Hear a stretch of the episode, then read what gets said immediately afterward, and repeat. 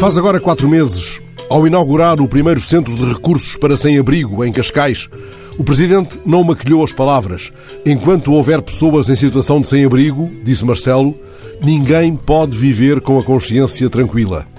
Uns dias depois, o Presidente surpreendeu um deserdado que fazia a cama debaixo do viaduto da Rua da Constituição, no Porto.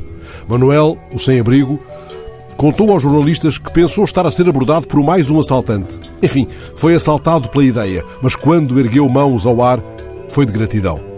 O sem-abrigo Luís, cujo caso vem contado hoje na reportagem de Salomão Rodrigues no JN, adotou uma cadela abandonada, entretanto recolhida numa associação de Santa Maria da Feira. Luís passou a ser o abrigo ambulante de Kika. Tornaram-se inseparáveis. A cadela acabou por ser o estímulo maior para que Luís abandonasse a toxicodependência. Recentemente surgiu para Luís uma hipótese de teto, mas a cadela não cabia nesse pacote assistencial. Luís fez saber que não abandona a companheira dedicada. Quer trabalhar, sim, se possível gostaria de trabalhar com animais, mas não abandona os seus. A rua é o cão sem plumas, de Luís. Lá em Santa Maria da Feira, o grupo de voluntários Coração na Rua procura ainda habitação e trabalho para Luís.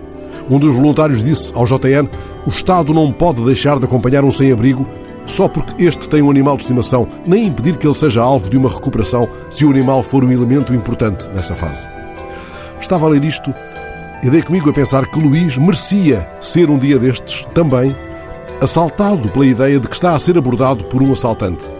Seria um belo quadro de magistratura de influência em estado de emergência.